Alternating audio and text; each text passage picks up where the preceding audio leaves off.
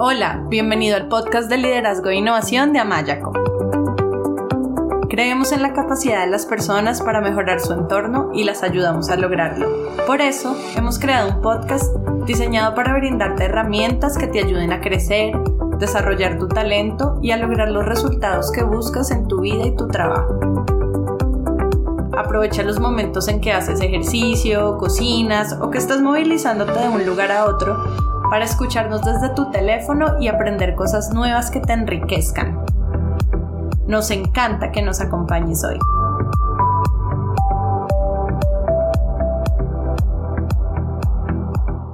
Bienvenido al podcast de liderazgo e innovación de Amayaco. Yo soy Melanie Amaya, coach profesional certificada, y en el episodio de hoy voy a hablar sobre cómo crear equipos de alto desempeño la razón por la cual decidí hacer este episodio es porque hace aproximadamente un año creamos en Amayaco una guía sobre cómo crear equipos de alto desempeño. Compartimos esta guía con nuestros clientes, con nuestros seguidores y hasta el día de hoy hemos seguido recibiendo muy buena retroalimentación, comentarios sobre lo útil que ha sido para las personas y para los líderes esta guía, Así que pensamos, bueno, pues entonces hagamos de esta guía también un podcast para que las personas que nos escuchan, que están interesados en liderar con mayor efectividad sus equipos, también puedan beneficiarse.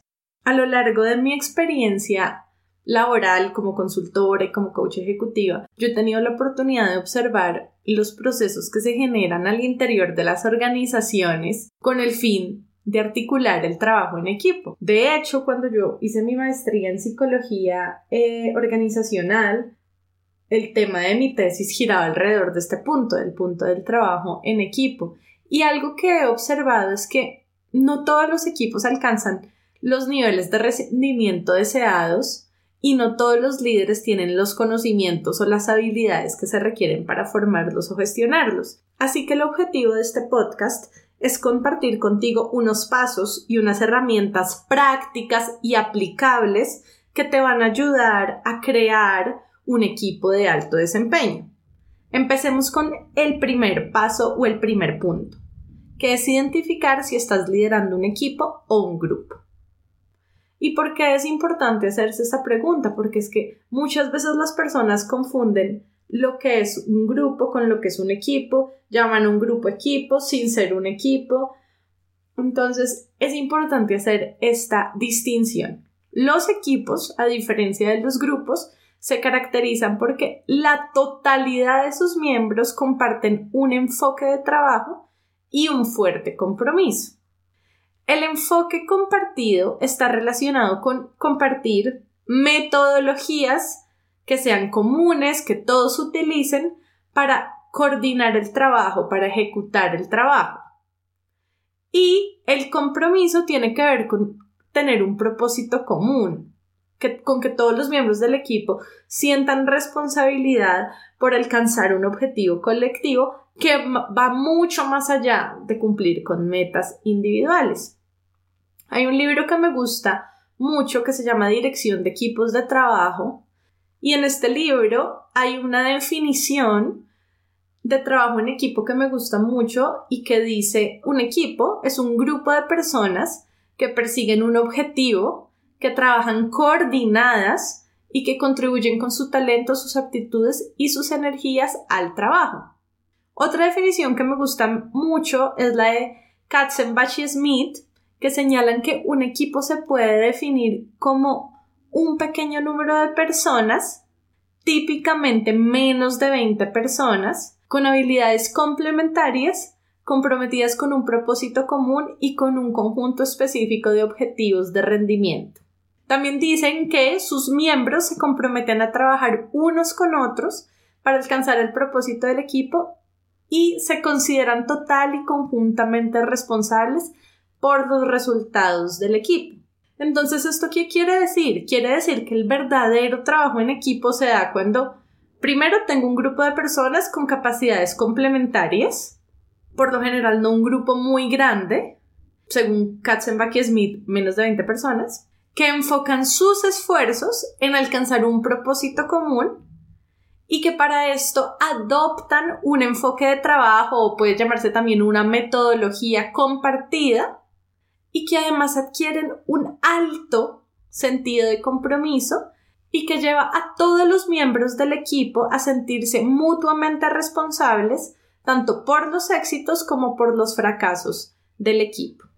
Así que una vez ya está clara esta distinción entre lo que es un equipo y un grupo y una definición clara de qué es un equipo de trabajo, la idea es que puedas identificar en qué etapa está tu equipo, porque si no sabes en qué etapa está, no sabes qué tan cerca o lejos está y qué necesita para convertirse en un equipo de alto desempeño.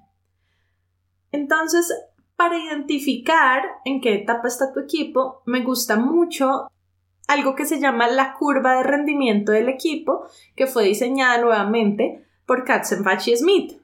Y en esta curva ellos clasifican los equipos de acuerdo a su desarrollo.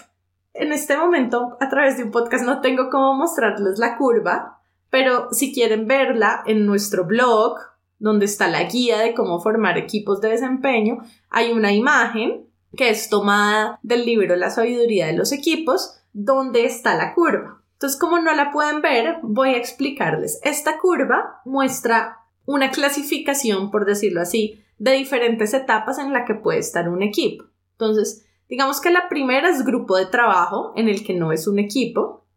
La segunda es pseudo equipo, y hay algo muy interesante ahí, es que el impacto en el desempeño del pseudo equipo es menor que el del grupo de trabajo. Ya ahora van a entender por qué.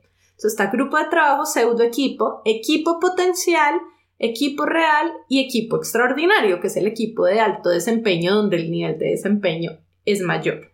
Y también esta curva nos muestra, o sea, nos muestra, digamos, en el eje Y de la gráfica o el eje vertical de la gráfica, nos muestra el impacto en el desempeño.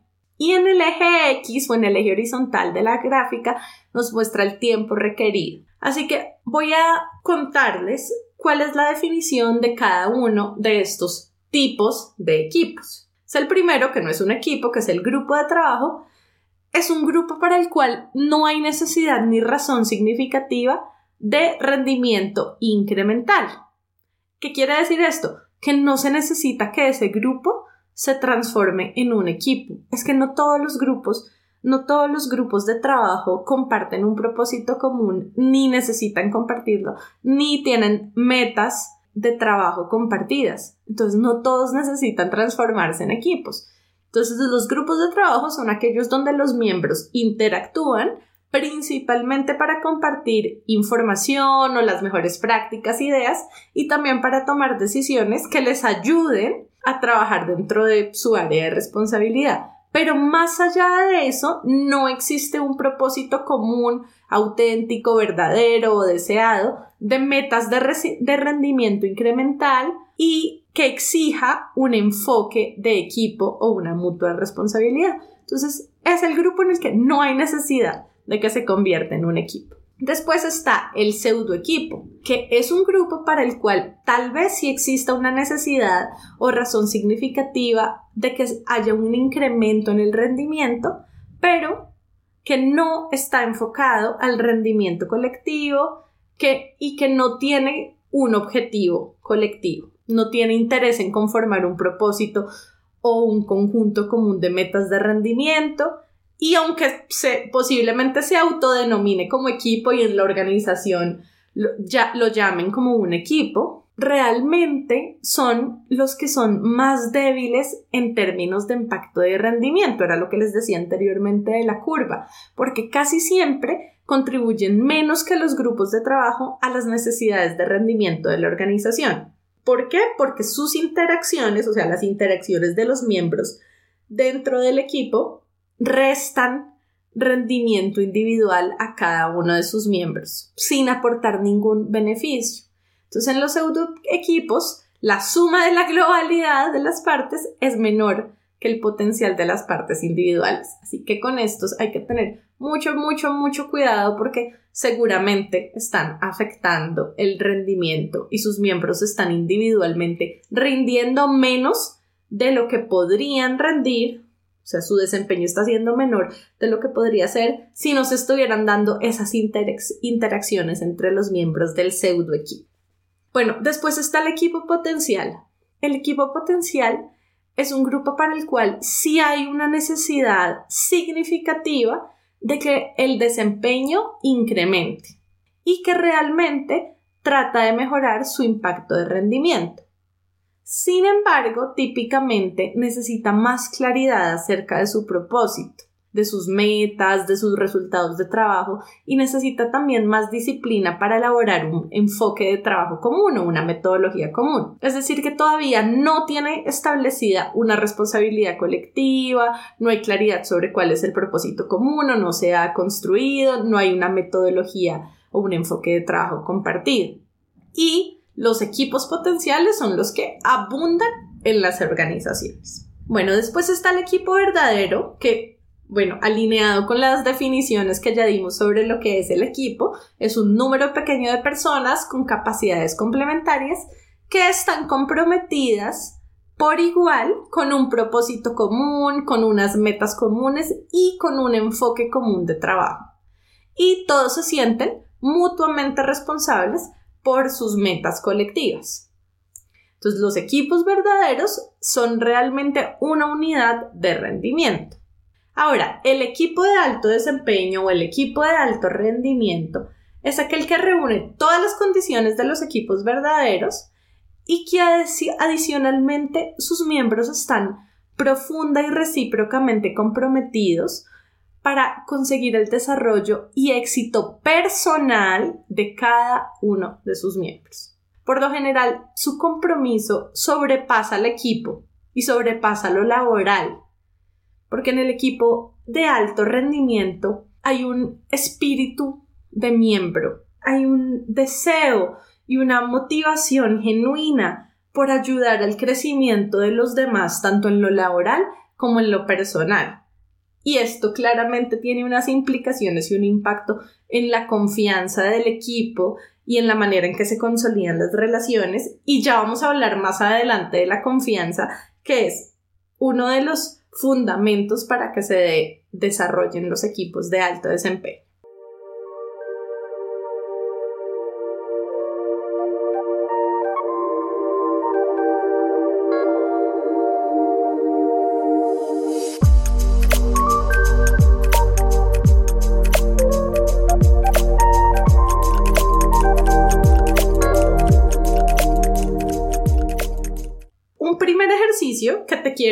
Que realices es que tomes lápiz y papel y que respondas a las siguientes preguntas que plantean Katzenbach y Smith y que te ayudarán a identificar en qué fase está tu equipo. La pregunta número uno es, ¿tiene el grupo un tamaño suficientemente reducido? Recuerda que un tamaño suficientemente reducido es menos de 20 personas. La pregunta número dos es, ¿tiene el grupo niveles adecuados de habilidades complementarias? ¿Qué quiere decir esto? Que los miembros del equipo tienen todos diferentes habilidades que son complementarias entre sí y que contribuye al logro del propósito común del equipo. La pregunta número tres es, ¿tiene el grupo un propósito amplio y con significado al que todos los miembros aspiran? Es decir, que se haya construido y que se conozca y que haya claridad sobre cuál es ese propósito común del equipo, como la misión del equipo. La pregunta número cuatro es, existe un conjunto específico de objetivos de rendimiento con el acuerdo de todos. Entonces, existen unos objetivos específicos con los cuales todos están de acuerdo. La pregunta número 5 es, ¿se entiende el enfoque de trabajo y tiene el acuerdo unánime? Esta pregunta hace referencia a tener una metodología de trabajo compartida con la cual todos estén de acuerdo. Y sexto, existe una responsabilidad mutuamente compartida sobre los resultados del grupo. Y esto quiere decir, como hemos dicho anteriormente, que todos los miembros del equipo se sienten igualmente responsables tanto por los éxitos como por los fracasos del equipo. Entonces, al responder estas preguntas y comparar tu respuesta con la definición que hemos dado de lo que es un equipo, podrás identificar si tu equipo ya está funcionando como un equipo verdadero o cuáles son aquellos aspectos en los que necesita trabajar para avanzar en el proceso de consolidarse como un equipo de alto desempeño. El segundo paso es definir qué tipo de equipo quieres llegar a liderar. Yo supongo que si estás escuchando este podcast es porque te interesa liderar un equipo de alto desempeño. Y por esto me parece que es importante tener una visión clara de qué es un equipo de alto desempeño. Entonces, un equipo de alto desempeño es un grupo pequeño de personas con habilidades intercambiables y complementarias, con un alto nivel de compromiso frente a un propósito común, por el cual todos los miembros del equipo se sienten altamente responsables, lo cual posibilita alcanzar altos niveles de rendimiento. Y este propósito común se traduce en metas ambiciosas, concretas, realistas y medibles, y en un enfoque de trabajo compartido que genera foco y claridad. Otro punto del cual no hemos hablado que tiene que ver con el equipo de alto desempeño es que el liderazgo tiende a, tiende a ser participativo y rotativo. ¿Qué quiere decir esto? Que si bien claramente el equipo tiene un líder, el líder delega porque existe un alto nivel de confianza y compromiso. Y como hay un alto nivel de confianza en las capacidades de los miembros del equipo y como los miembros del equipo muestran un alto nivel de compromiso con las metas y hay alineación frente a los objetivos y hay claridad en los roles, entonces se da un consenso al distribuir la carga del trabajo y esto también permite que el líder delegue el liderazgo y que este liderazgo sea participativo y rotativo. Y otra característica de los equipos de alto rendimiento es que el producto colectivo del trabajo es más que la suma del cumplimiento de las metas individuales. ¿Por qué? Porque hay sinergia, hay coordinación de esfuerzos, y porque hay un compromiso de sus miembros por los objetivos y propósitos comunes. Hay algo que me parece importante resaltar y es que he repetido muchas veces la palabra compromiso, compromiso, compromiso. ¿Por qué? Porque en este tipo de equipos, como les decía al comienzo, los miembros se ayudan entre sí para alcanzar metas no solo grupales, sino también individuales. O sea, yo no solamente estoy preocupado por mi meta individual y por la meta del equipo. También me preocupo por la meta individual de mi compañero y como había dicho antes, lo ayuda a crecer no solo en el ámbito laboral, sino también en el ámbito personal. Bueno, el tercer paso es identificar cuáles son las dinámicas de relacionamiento en tu equipo. ¿Qué es esto de las dinámicas de relacionamiento? Son un poco enredadas. Bueno, existen diferentes formas a través de las cuales los miembros del equipo se relacionan y las formas en que ellos se relacionan, en que se organizan, en que coordinan el trabajo, o posibilitan o impiden el desarrollo de un equipo de alto desempeño. ¿Qué quiere decir esto? Que existen ciertas formas en las que se relacionan los miembros del equipo o comportamientos, maneras en las que se comunican e interactúan entre sí, que son necesarias para que se puedan consolidar como un equipo de alto desempeño. Sin embargo, no todo grupo trabaja en equipo, ni todo equipo logra altos niveles de desempeño. ¿Y en qué radica la diferencia? En la manera en que se relacionan sus miembros. Un modelo que nos permite identificar la presencia o ausencia de algunas de estas variables dinámicas de relacionamiento, formas en las que sus miembros se relacionan, es la teoría de las cinco disfunciones de un equipo de Patrick Lencioni en la cual se muestra la relación que existe entre cinco dinámicas disfuncionales que impiden el desarrollo de equipos de alto desempeño. para recibir más herramientas que te ayuden a generar los resultados que buscas en tu vida, trabajo y organización, te invitamos a inscribirte a nuestro newsletter. Solo tienes que entrar a nuestra página web amayaco.com y escribir tu email en la sección Nuestro newsletter.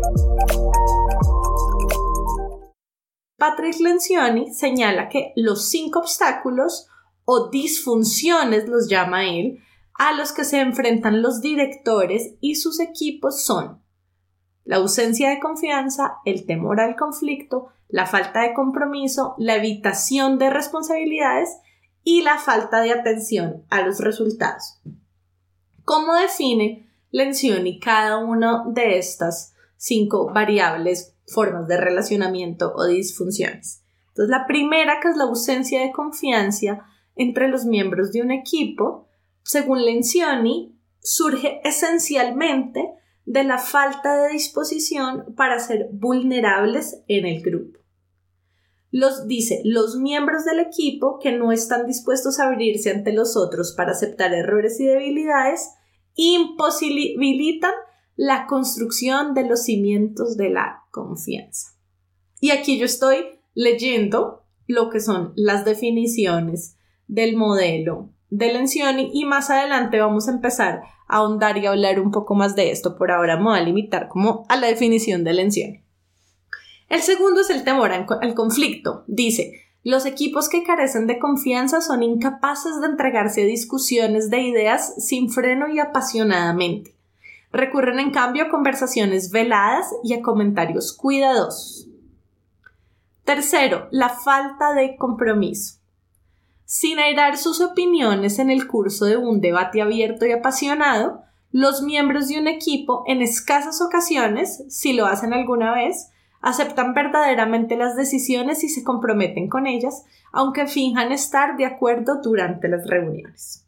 Si se dan cuenta, o sea, si no existe la confianza, entonces hay temor al conflicto. Si hay temor al conflicto, hay falta de compromiso. Si hay falta de compromiso, entonces ahí viene el cuarto, que es la evitación a las responsabilidades, se evitan responsabilidades. ¿Qué dice? Sin comprometerse con un claro plan de acción, hasta la gente más centrada y entusiasta suele vacilar antes de llamar la atención de sus compañeros sobre acciones y conductas, conductas que parecen contraproducentes para el bien del equipo. Y quinto, la falta de atención a los resultados ocurre cuando los miembros del equipo sitúan sus necesidades individuales como el ego, el desarrollo de carrera personal, el reconocimiento o incluso las necesidades de sus departamentos por encima de las metas colectivas del equipo.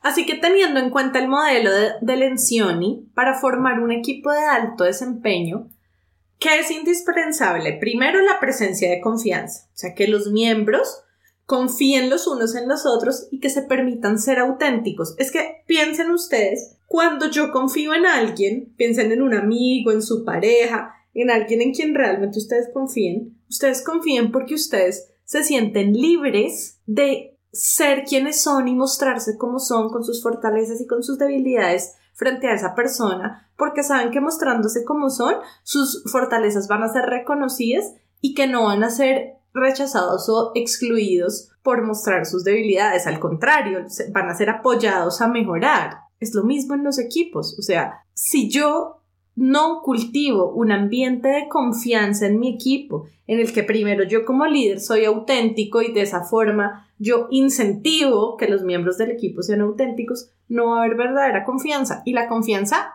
así como es el cimiento de una relación, también es el cimiento para un verdadero trabajo en equipo. Y si yo no tengo la confianza de mostrarme como soy, de tener conversaciones difíciles, pues entonces va a ser muy difícil que haya apertura al conflicto. Y apertura al conflicto acá no quiere decir el conflicto destructivo donde hiero al otro, no. Hay un conflicto que es un conflicto productivo y es donde yo soy capaz de hablar de las cosas que no están bien, de las cosas que me molestan, de las cosas que no están funcionando y dialogar con transparencia con el fin de mejorar aquello que no está bien y que no está funcionando, porque si no lo abro y trato de meterlo debajo de la alfombra, pues eso va a seguir ahí haciendo, causando problemas. Entonces, cuando yo tengo confianza en mi equipo, soy capaz de hablar con apertura. Y cuando tengo esta apertura para hablar, se genera compromiso. ¿Por qué? Porque si yo estoy tomando una decisión, puede que la decisión a la que se llegue en equipo no sea mi opción favorita, pero el hecho de poderlo hablar y haberlo debatido y llegar todos juntos a una solución hace que haya más cumplimiento en las decisiones y planes de acción a los que el equipo se ha comprometido. Y si hay más cumplimiento en esas decisiones y más compromiso con esas decisiones, pues entonces es más fácil que asumir las responsabilidades, o sea, la responsabilidad por el cumplimiento de esas decisiones y de esos planes por las que todos se sienten responsables. Y esta responsabilidad es la que permite que haya el último factor, que es la atención a los resultados, o sea, que los esfuerzos se focalizan en alcanzar los resultados colectivos a los cuales todos los miembros del equipo se han comprometido.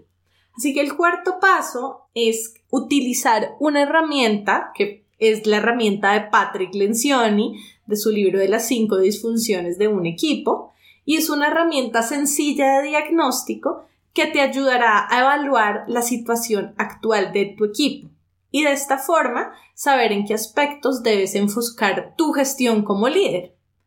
Entonces, esta es una evaluación de diagnóstico, no vale la pena que yo me ponga a leerla aquí durante el podcast, pero en nuestra página web amayaco.com encuentran esta guía sobre cómo formar equipos de alto desempeño, donde está la evaluación de la intención y de la efectividad del equipo con todos los pasos de cómo realizar esta evaluación con tu equipo cómo obtener los resultados y cómo interpretar los resultados. Y al final, los resultados lo que van a decir es, lo que te van a decir es cuáles de estos factores, variables o disfunciones son o no son un problema. Si hay ausencia de confianza o si no, si hay temor al conflicto o si no, si hay falta de compromiso o si no, si hay evasión de la responsabilidad o si no, y si hay falta de atención a los resultados o si no. Y una vez hayas realizado esta evaluación con tu equipo, el paso número 5 es que facilites la construcción de comportamientos para el trabajo en equipo. Seguramente, al responder a las preguntas de Katzenbach y Smith que compartimos en el paso 1 y al realizar esta evaluación de la y de la efectividad del equipo, vas a poder identificar cuáles son las variables que en tu equipo están fuertes, cuáles son las que están débiles y en qué es en lo que necesitas trabajar. Entonces, por ejemplo, eh, no, mi equipo sí tiene un propósito común, pero no hemos desarrollado una metodología de trabajo compartida. Entonces, en eso es en lo que necesito trabajar. O em, mi equipo tiene un número adecuado de personas, pero no hay realmente habilidades complementarias. Entonces en eso es lo que necesito trabajar. O, bueno, sí tenemos un nivel de confianza bueno y hay autenticidad, pero hay mucho miedo al conflicto y hablar y expresarse con honestidad. Entonces eso es en lo que necesitamos trabajar. Entonces estas dos herramientas te ayudan a identificar en qué estás fuerte y en qué necesitas trabajar, como en general como todas las herramientas de diagnóstico a nivel de equipo. Teniendo en cuenta todo lo que acabamos de hablar y explicar, en Amayaco nosotros consideramos que hay 11 variables que son las variables fundamentales para consolidar equipos de alto desempeño. ¿Cuáles son esas variables? Que haya claridad en las metas, que haya compromiso frente a un propósito común, que exista responsabilidad individual y compartida, un liderazgo participativo, habilidades complementarias, un enfoque o método de trabajo compartido, una claridad respecto a la participación y el aporte de cada miembro del equipo, presencia de confianza, apertura al conflicto, atención a los resultados, ahí tomamos las de Lencioni, y algo de lo que no hemos hablado todavía, pero ya vamos a hablar, y es relacionamiento y comunicación basadas en un enfoque apreciativo.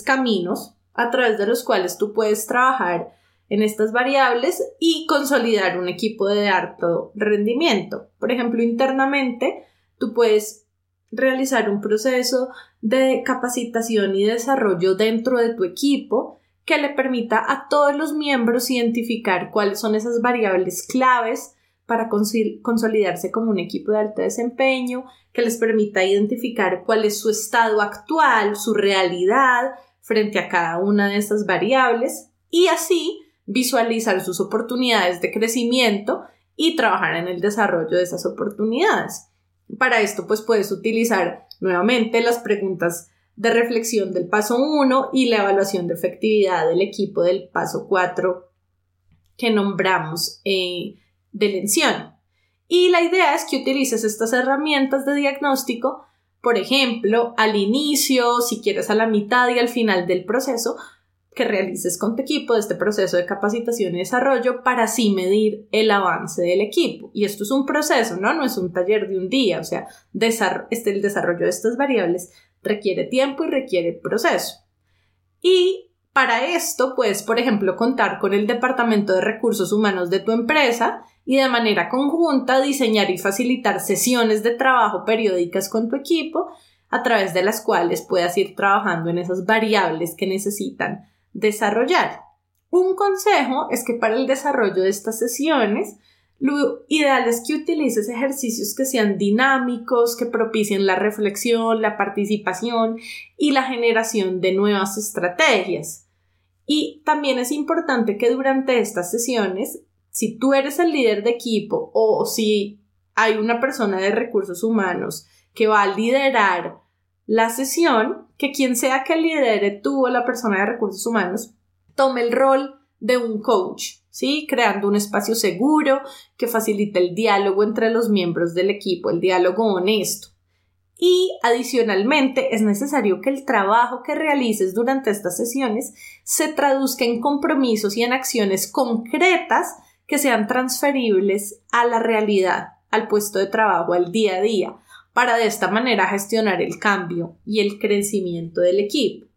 Otra opción es contratar externamente procesos de consultoría, de capacitación y desarrollo en el que te ayuden a trabajar y a desarrollar estas variables dinámicas de relacionamiento y de trabajo que contribuyan al desarrollo de equipos de alto desempeño. Otra opción es que contrates un proceso de coaching de equipo. En el coaching de equipo, los coaches le ayudamos al equipo a identificar cuáles son las dinámicas que están influyendo tanto negativa como positivamente en su productividad, su rendimiento, su motivación y los ayudamos a comprender cómo estos patrones o estas dinámicas les están obstaculizando o permitiendo trabajar como un equipo de alto desempeño. Entonces, de esta forma, el proceso de coaching ayuda al equipo a definir y optimizar sus procesos y la manera en que trabajan colectivamente. Así que el último paso es una vez has, realizado alguno de estos tipos de procesos, es ya mantenerte en liderar un equipo de alto desempeño. Independientemente de que lleves a cabo este proceso internamente o contratando un consultor, un coach externo, es muy importante que trabajen en el desarrollo de estas 11 variables mencionadas si realmente el objetivo es convertirse en un equipo de alto desempeño. Y para esto eh, es importante que tengas claridad sobre lo que significa trabajar en el desarrollo de cada una de esas 11, 11 variables. Así que de manera rápida voy a hablar un poco de cada una de ellas y a darte unos tips que te ayuden. Entonces, la primera, presencia de confianza. La confianza es la base para muchas de las otras variables. Si no se da la confianza, los miembros no se van a sentir tranquilos para ser honestos, van a tenerle miedo al conflicto, no se van a construir relaciones significativas. Entonces, ¿qué pasa? Que desde esta perspectiva, tu rol como líder es convertir tu equipo en un espacio seguro en el que los miembros de tu equipo puedan sentirse libres de ser auténticos, de ser genuinos, de ser ellos mismos, porque si ellos no sienten esta libertad, créeme que no van a compartir contigo con honestidad cuáles son sus dificultades, los desafíos que están encontrando para alcanzar sus metas, para enfrentar su trabajo. Y tú, si quieres, como líder en tu rol, facilitar el crecimiento de tus colaboradores, porque esto es parte del rol del líder, necesitas que ellos sean honestos y para que sean honestos necesitas que confíen en ti y para que confíen en ti es importante que tú seas un ejemplo de autenticidad. Así que tu rol como líder es incentivar una cultura dentro del equipo donde se admita la vulnerabilidad y el cometer errores. Y hay muchos líderes que con esta palabra vulnerabilidad se asustan porque tienen la creencia de que vulnerabilidad es debilidad. Y están súper equivocados porque vulnerabilidad y debilidad son cosas muy diferentes. Vulnerabilidad tiene que ver con mi capacidad de aceptar que soy humano, que cometo errores, que cuando me equivoco pido disculpas y que soy capaz de pedir ayuda. Sí, es como el, poder mostrarme como un ser humano que, como todo ser humano, comete errores y que no se las sabe todas y que tiene fortalezas y que tiene áreas de mejora. Entonces, no tiene nada que ver con ser débil. De hecho, si yo soy capaz de mostrarme auténtico y como soy, es decir, vulnerable, soy mucho más fuerte. Porque el que esconde y el que muestra una máscara y el que se muestra como el perfecto es el que se siente más inseguro y que tiene menos fortaleza interior construida. Entonces es importante que en tu equipo tú construyas ese espacio donde las equivocaciones son aceptadas y se utilizan como parte del aprendizaje, donde se piden y se aceptan disculpas, donde está bien visto pedir ayuda y brindar colaboración y retroalimentación, y donde las opiniones, las experiencias y las fortalezas de todos, así sean diferentes, son valoradas. Adicionalmente, para construir confianza dentro del equipo, es importante compartir tiempo y experiencias significativas con los demás. Es que es lo mismo que en una relación. Piensa en las personas con quienes tú tienes más confianza. Son personas con las que has compartido tiempo y has vivido experiencias significativas. Por lo tanto, es importante que propicies espacios de diálogo en los que haya cabida para el debate, la expresión de ideas, sin que las personas de tu equipo se sientan juzgadas o castigadas por pensar distinto. Y que la generación de estos espacios donde es seguro y donde es posible decir la verdad, no solo contribuye a la generación de confianza dentro del equipo, sino que también permita corregir errores de manera oportuna y generar soluciones innovadoras. Por eso es que compartir espacios en los cuales los diferentes miembros del equipo puedan conocerse más allá de lo laboral contribuye a construir confianza. Existen diferentes actividades que ayudan a construir confianza y a mí las actividades estas de me lanzo hacia atrás a que alguien me, me, reciba no me parecen tan efectivas eh, porque construir confianza es algo que toma que toma tiempo, que toma compromiso y que no puede depender solo de este tipo de ejercicios. Eh, sin embargo, recuerdo de un proceso de coaching que realicé eh, en Colombia, era con el Ministerio del Medio Ambiente, y hicimos una actividad en la que cada persona debía traer a la sesión un objeto valioso, no un objeto valioso en términos monetarios, sino más emocionales. Y cada miembro del equipo debía compartir la historia del objeto y explicar por qué era especial para él o para ella. Y este ejercicio fue muy lindo, mucho más de lo que pensé, permitió que los participantes conocieran más sobre sus compañeros de equipo y más importante todavía, a que valoraran y conocieran qué es lo que movía y apasionaba a sus compañeros. En últimas era saber más sobre quiénes eran sus compañeros en esencia, porque en la medida en que yo sé qué es lo que valora el otro y lo que mueve al otro, sé más de quién es en esencia. Entonces este ejercicio que parece tan sencillo, incrementó, después esto se midió incrementó la cercanía entre los miembros del equipo, permitió que los participantes reconocieran fortalezas entre sus compañeros, fortalezas que antes no habían visto, algunos se reconciliaron, otros fortalecieron sus relaciones, otros que no se hablaban se empezaron a hablar, fue, fue realmente muy bonito, así que esa es una actividad ahí que te dejo como un tip para generar confianza.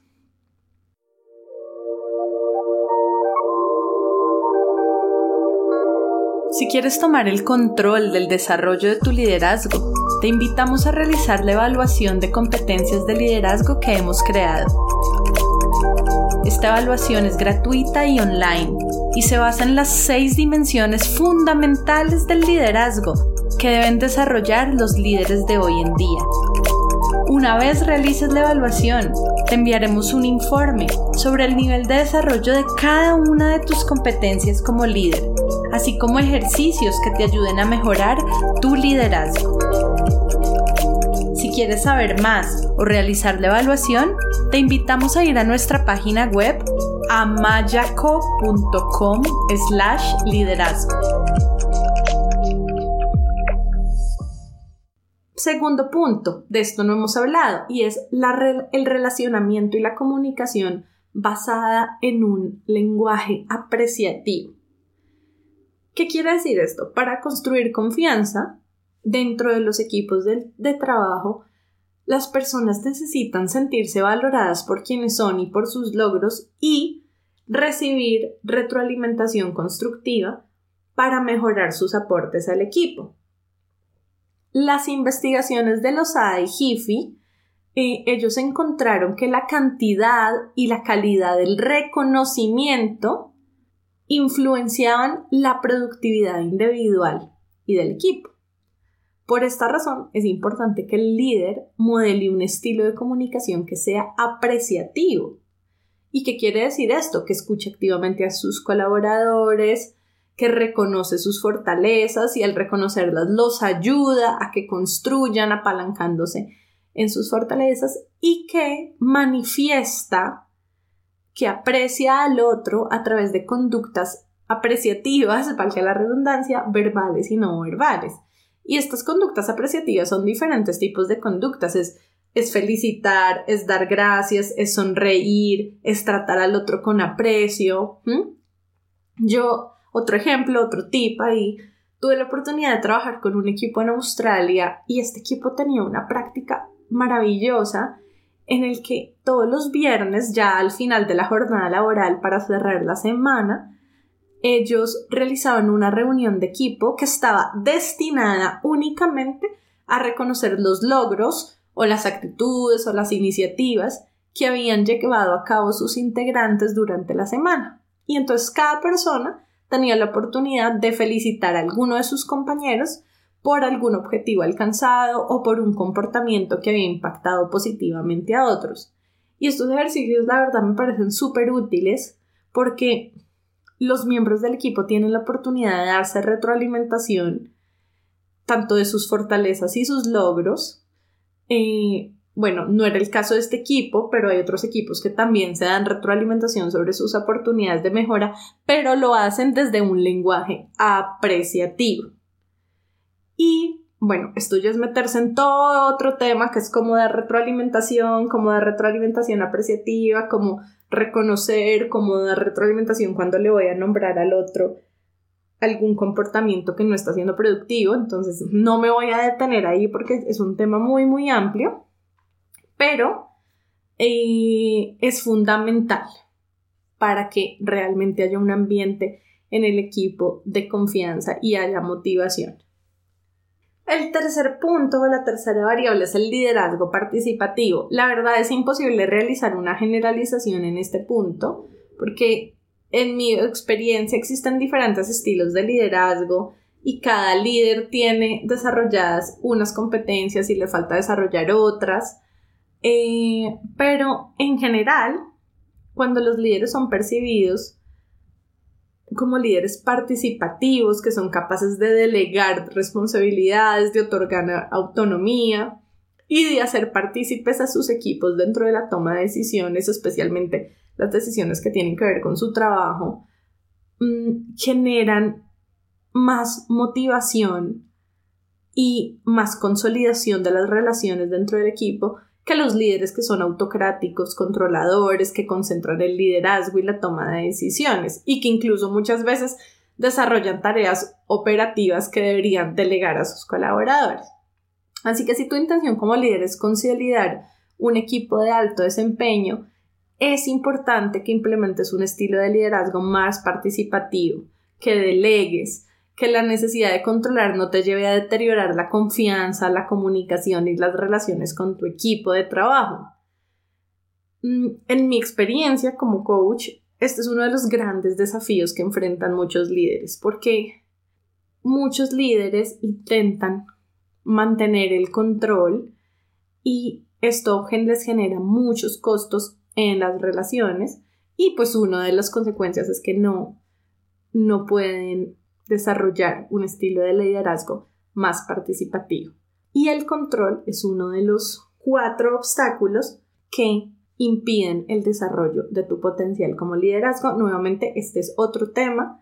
Este es uno eh, de los temas que nosotros trabajamos en Amaya con nuestras evaluaciones de liderazgo, pero no me voy a centrar ahí porque entonces nos desviamos de la conversación.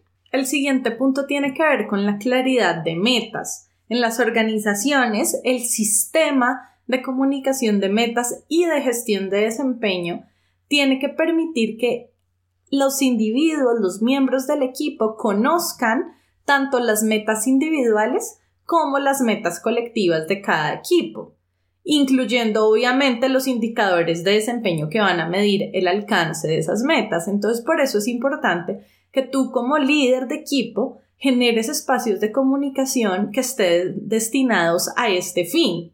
¿Por qué? Porque al momento de bajar las metas, los miembros del equipo deben ver cómo los objetivos del equipo están alineados con las metas de la organización y cómo sus objetivos individuales están alineados con las metas del equipo y por lo tanto con las metas de la organización. Recuerda que en la medida en que exista esa claridad, los individuos, los miembros de tu equipo van a sentir que su trabajo tiene más sentido. ¿Por qué? Porque van a ser conscientes de cómo su trabajo tiene un impacto sobre un propósito mayor. Otro punto que es muy importante, del cual hablamos cuando hablamos de las características de un equipo de alto desempeño, es el compromiso frente a un propósito común. Algo que yo he visto en mi experiencia como consultora y como coach ejecutiva es que muchas veces en los equipos hay personas altamente comprometidas con sus metas individuales, pero que no tienen conocimiento sobre cuál es el propósito del equipo y cuáles son los objetivos del equipo. Y si no existe esta claridad, y por eso el punto anterior del conocimiento y claridad de metas es tan importante, porque si no existe esta claridad, bien sea porque no se ha definido o porque no se ha transmitido, va a ser imposible generar un compromiso a un propósito común que se desconoce o que no se ha establecido. Entonces, en tu rol como líder tienes que asegurarte de generar procesos que permitan que el equipo identifique cuál es su propósito común. Recuerda que los miembros del equipo van a sentirse mucho más comprometidos con su propósito en la medida además en que el propósito del equipo esté alineado con sus valores. Y cuando el alcance e, de, los objetivos del equipo contribuye a el alcance de objetivos laborales y personales, bien sea directa o indirectamente, también va a haber una mayor alineación y por lo tanto más motivación y más compromiso.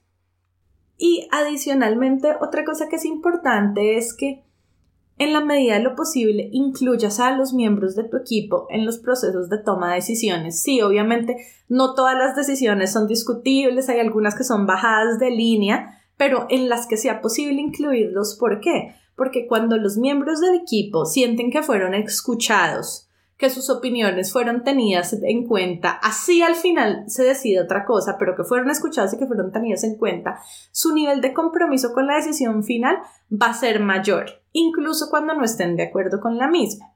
Y adicionalmente, la decisión también y tu liderazgo eh, tu liderazgo va a ser visto como un liderazgo más incluyente, más participativo y la decisión va a ser vista como una decisión que fue pensada, donde el proceso de toma de decisiones posibilitó expresarse, aclarar dudas, donde se evaluaron diversos escenarios. Y estas decisiones, por lo general, se traducen en cursos de acción que el equipo se está comprometiendo a tomar. Por eso su relación con el con la responsabilidad común, con el objetivo común. No quiere decir que todas las decisiones sean llevadas a, llevadas a discusión cuando son directrices que son indiscutibles, pues no se puede hacer esto, pero ten en cuenta aquellas oportunidades en que en tu rol como líder veas que es posible incluir a tu equipo en la toma de decisión, hazlo, ¿sí? Hazlo porque va a tener un buen resultado. Y una herramienta que ayuda a elevar el nivel de compromiso es traducir estas decisiones que se toman en acciones concretas. Y cuando digo acciones concretas me refiero a comportamientos observables y medibles con fechas límites para su cumplimiento. Entonces, si tuviste una reunión en el equipo, se, se escuchó a las, a los diferentes miembros del equipo cuál es su perspectiva frente a esta decisión, se evaluó, se llegó a un consenso a la mejor decisión. Esa decisión a la que se llegó que las personas digan, ok, con respecto a esta decisión, yo me comprometo a hacer esto específico para esta fecha y es un compromiso que se hace frente a todo el equipo. Eso eleva el nivel de compromiso también.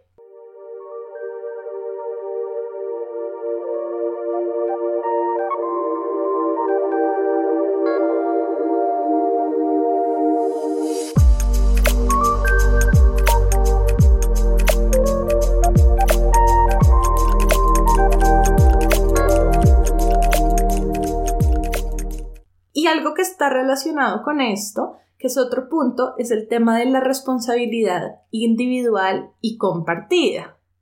¿Por qué? Porque como decía, es muy común que las personas se sientan responsables por sus metas individuales y que tengan claridad sobre los indicadores de, de desempeño que miden el cumplimiento de estas metas, pero no siempre se percibe en los equipos responsabilidad compartida como decía antes, porque se, desconoce el trabajo que realizan otros miembros del equipo o porque no están claras cuáles son las responsabilidades colectivas o porque no se conoce con exactitud quién es el responsable por brindar determinado insumo, material, herramienta, información o solución. Entonces muchas veces, cuando esto se desconoce, la entrega del insumo no se lleva a cabo con la claridad y con la puntualidad y con la calidad esperada y esto influye negativamente en la percepción de responsabilidad compartida y el compromiso, porque si nadie sabe quién tiene que entregar esto, pueden pasar dos cosas, que yo como miembro de equipo o me haga cargo de algo que no me corresponde y esto afecte mis otros, lo que sí son mis metas individuales, o que nadie se haga cargo y que yo quede con la sensación de aquí no todos están comprometidos de la misma manera que yo y eso baja mi nivel de compromiso. Entonces, por esa razón es importante establecer y comunicar claramente cuáles son las metas del equipo y las responsabilidades de cada integrante para el cumplimiento de estas.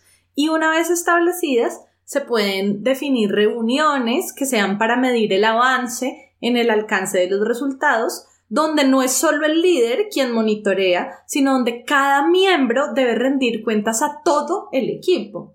Y es importante aclarar que en varias ocasiones la impuntualidad o la falta de calidad en las entregas se debe a que no existe un enfoque de trabajo común y por lo tanto, cuando un eslabón en la cadena se retrasa o no cumple con los parámetros, todo el sistema se ve afectado. Por eso es indispensable crear, comunicar y formalizar procesos dentro del equipo que estén basados en una metodología compartida que permita un trabajo coordinado. Yo he visto cómo en muchas organizaciones la falta de estos enfoques entorpece la toma de decisiones, lentifica y disminuye la agilidad de respuesta de los miembros del equipo, incrementa los tiempos de desarrollo de las tareas y pues en últimas, lo que, todo esto lo que está haciendo es elevar los costos de ejecución de estas tareas. Entonces, es muy importante generar estas metodologías de trabajo compartidas que permitan que los individuos al interior de los equipos trabajen de manera coordinada y alineada y propicien el trabajo en equipo. Otro punto que es importante es la claridad con respecto a la participación y el aporte de cada miembro del equipo. Está relacionado también un poco con el punto anterior que tenía que ver con definir cuáles son las responsabilidades individuales y las responsabilidades colectivas. En muchas organizaciones es común observar que los individuos tienen claridad sobre el rol que desempeñan y sobre sus responsabilidades. Sin embargo, esta claridad empieza a verse disminuida cuando no está claro quiénes son los responsables de determinados entregables o funciones que parecen quedar en el aire y que nadie asume, especialmente cuando se trata de nuevos proyectos. Hay un nuevo proyecto y tal vez porque algo no hace parte de la descripción de fusiones de ningún cargo en específico, nadie lo asume. Y esta situación lleva a algunas personas a realizar las funciones que no le corresponden, pero que de no hacerlo, entonces se vería afectado su propio desempeño o el proyecto. Y ahí es bueno hacerse preguntas cuando se van a establecer estos nuevos proyectos, como quiénes son las personas que por la naturaleza de su posición deberían estar a cargo de estas tareas o por qué la persona o equipo responsable de una tarea o proceso no está llevando a cabo determinada labor. ¿Tendrá que ver únicamente con falta de claridad sobre los límites de roles o tendrá que ver con los procesos, con la comunicación, con la carga laboral, con el liderazgo, con el compromiso, con la responsabilidad, con la, la motivación o con otros factores? Entonces es importante evaluar eso para determinar cuál es la causa y cómo solucionarlo. Y bueno, un penúltimo punto que es importante dentro de estas 11 variables que en Amayaco consideramos que son las fundamentales para el desarrollo de equipos de alto desempeño es la atención a los resultados, como hablaba Patrick Lencioni. Al hablar de un equipo de alto desempeño, es importante que los esfuerzos de sus miembros incluyan alcanzar los resultados colectivos a los cuales se han comprometido. Lencioni proponía dos estrategias para que el equipo centre su atención en los resultados que me parecen muy interesantes. Por un lado, es declarando y comprometiéndose públicamente a generar resultados específicos y medibles, lo que, lo, lo que proponíamos al momento de la toma de decisiones y por otro lado es recompensando únicamente las conductas y acciones que contribuyen al logro de estos resultados concretos. Y para finalizar, el último punto variable son las habilidades complementarias. Es fundamental que en un equipo existan las habilidades necesarias para desempeñar las tareas requeridas, es decir, asegurarse que en el equipo cada uno de sus miembros cuenta con los conocimientos y habilidades específicas que le permitirán llevar a cabo con éxito el rol y las tareas que tienen a su cargo. A mí no me sirve un equipo donde todo el mundo tiene las mismas habilidades si yo necesito cumplir con diferentes objetivos y tareas. Necesito habilidades complementarias. A mí me encanta trabajar en Amayaco con mi socio, quien también es mi esposo, porque tanto en lo personal como en lo profesional tenemos habilidades súper, súper complementarias y eso hace que lo que el uno no es fuerte, el otro sí es fuerte. Katzenbach y Smith, ellos hacen una distinción entre tres tipos de aptitudes que tiene que ver con tres tipos de habilidades. Entonces, las primeras tienen que ver con las experiencias técnicas y funcionales. Las segundas son las aptitudes relacionadas con la solución de problemas y toma de decisiones. Y las terceras son las habilidades interpersonales que tienen que ver con la capacidad de comunicarse y resolver conflictos de manera efectiva. Así que el rol del líder es facilitar el aprendizaje del equipo para que si estas habilidades no están dentro del equipo, se adquieren los conocimientos y se desarrollan las habilidades y las aptitudes que se necesitan y que hacen falta. Si bien en los procesos de reclutamiento de personal es importante seleccionar personas que cuenten con las competencias para el desarrollo de ciertas tareas, el líder del equipo también debe proporcionar espacios de capacitación y de desarrollo para garantizar que su equipo cuenta con la totalidad de conocimientos y habilidades necesarios para alcanzar las metas compartidas. Entonces, en conclusión, las relaciones que se generan entre las personas en el ámbito laboral inevitablemente influyen sobre su estado de ánimo y por lo tanto sobre la motivación y por lo tanto sobre los resultados que se producen. Y al trabajar en el desarrollo de estas 11 variables, como líder, puedes identificar cuáles son las dinámicas que están influyendo tanto positivamente como negativamente en la productividad, la motivación y el desempeño del equipo. Por eso en Amayaco consideramos que trabajar en estas 11 variables va a ayudar a que tu equipo mejore su desempeño, a que sus miembros se relacionen de forma constructiva y a que impacten positivamente el clima y la cultura organizacional. Y pues esto también va a permitir que tu equipo alcance metas de forma efectiva y alineada con los objetivos del negocio. Entonces, para formar un equipo de alto desempeño, y con esto me despido, es necesario que en tu rol como líder des prioridad al desarrollo continuo de estas 11 variables que hemos mencionado.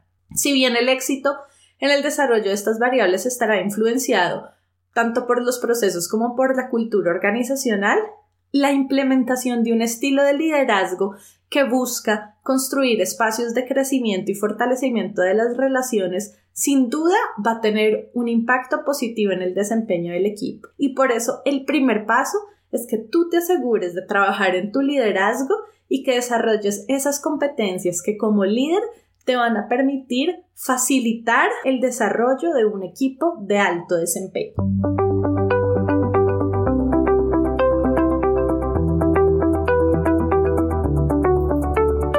Gracias por acompañarnos en el episodio de hoy. Esperamos que te haya gustado. Si quieres que más personas se beneficien con este podcast, te agradecemos que lo compartas con otros y que dejes una reseña de 1 a 5 estrellas en la plataforma desde la cual lo estás escuchando. Si quieres seguir aprendiendo, te invitamos a escuchar nuestro podcast, a leer nuestros artículos y a inscribirte a nuestro newsletter en el blog de Amayaco amayaco.com slash blog. Tu opinión es muy importante para nosotros. Cuéntanos qué te ha gustado y qué quieres escuchar dejando tus comentarios en el blog de Amayaco. Y si tienes preguntas o quieres hablar con nosotros, escríbenos a hola.mayaco.com o vía Twitter arroba co-al amaya. Esperamos escuches nuestros próximos episodios. Chao y hasta la próxima.